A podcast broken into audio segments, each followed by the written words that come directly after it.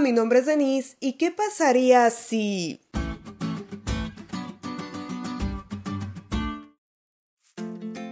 Si Mike Zuckerberg no existiera distribuir memes por todo el mundo, sería muy complicado. Bueno, ya sé que ustedes son súper cristianos y les voy a poner otro ejemplo. Si Mark Zuckerberg no existiera, distribuir contenido adventista por todo el mundo sería muy complicado.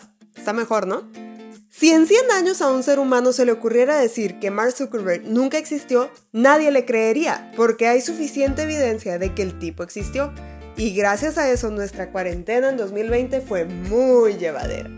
Tú dirás, ¿cómo para qué alguien va a querer negar la existencia del creador de Facebook? Yo te voy a responder, es verdad, no creo que alguien lo desee, pero sí hay quienes niegan tanto la veracidad de la palabra de Dios que rechazan, por ejemplo, que David y Salomón existieron. Miles de años después, hay suficiente evidencia de que lo que la Biblia dice no son cuentos. Suponiendo sin conceder que lo que algunas personas mencionan es verdad y que David es un invento de la Biblia, ¿cómo explicamos entonces la existencia de Jerusalén, la capital de la nación judía?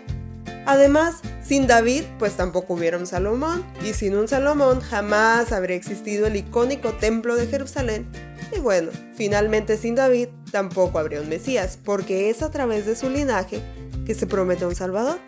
Si esta gente tuviera razón, la historia de los israelitas tuviera que volverse a escribir, y si la historia de los israelitas tuviera que volverse a escribir, nuestra misión como hijos de Dios también sería distinta, porque es precisamente en la historia del pueblo de Israel que se desprende nuestra misión y nuestra función. Yo sé que no necesitas evidencias porque tu fe en Dios es muy grande. Sin embargo, la lección nos comparte una serie de datos que echa por tierra la mentira de que David y Salomón no existieron, y te quiero compartir algunos.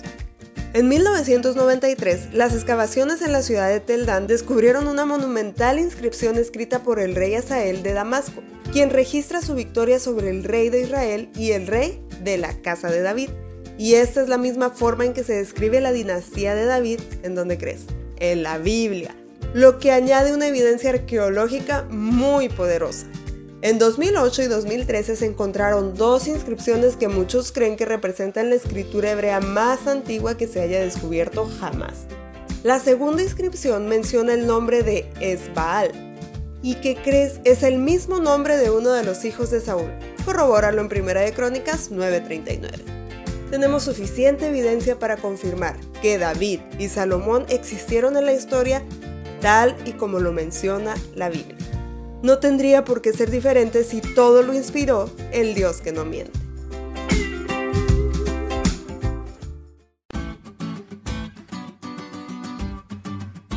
¿Te diste cuenta lo cool que estuvo la lección? No te olvides de leerla y compartir este podcast. Es todo por hoy, pero mañana tendremos otra oportunidad de estudiar juntos.